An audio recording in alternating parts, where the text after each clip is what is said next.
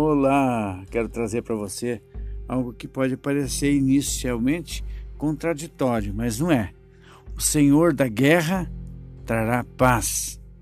Em breve, o Deus da paz esmagará Satanás debaixo dos pés de vocês.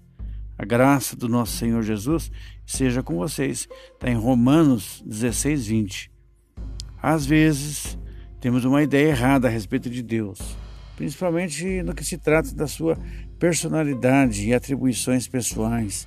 Fica bem claro quando vemos aquela cena do desenho animado, onde aparece um sujeito que está precisando decidir algo em sua vida, quando aparece nos seus ombros um anjo e um demônio, que insistentemente tentam convencê-lo de algo, cada um puxando para o seu ponto de vista.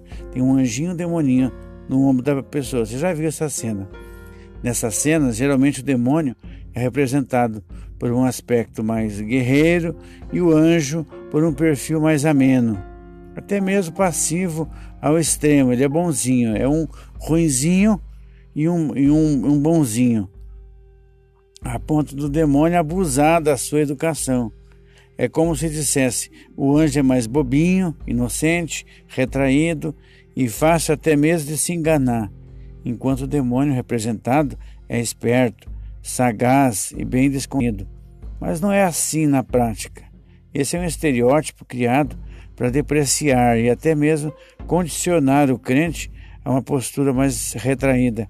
Mas isso é puro engano e indução psicológica para condicionar você a um perfil de paz e não de guerra, dando a entender que quem é de Deus deve trazer a paz e nunca partir para o ataque. O Deus da paz e esmagará Satanás. Lembre-se, o Senhor da paz é também o Senhor da guerra. Ele põe fim às guerras, quebra o arco, despedaça a lança, ele será exaltado. Ele é a nossa torre segura. Deus não está conchilando, dormindinho, ameno, e em breve esmagará Satanás debaixo do seu pé. Você não perde nada por esperar em Deus. Contrário, você só ganha o Senhor da guerra trará paz para a sua vida. É o que eu desejo para você, mas não se esqueça disso. O Senhor da guerra trará paz para a sua vida.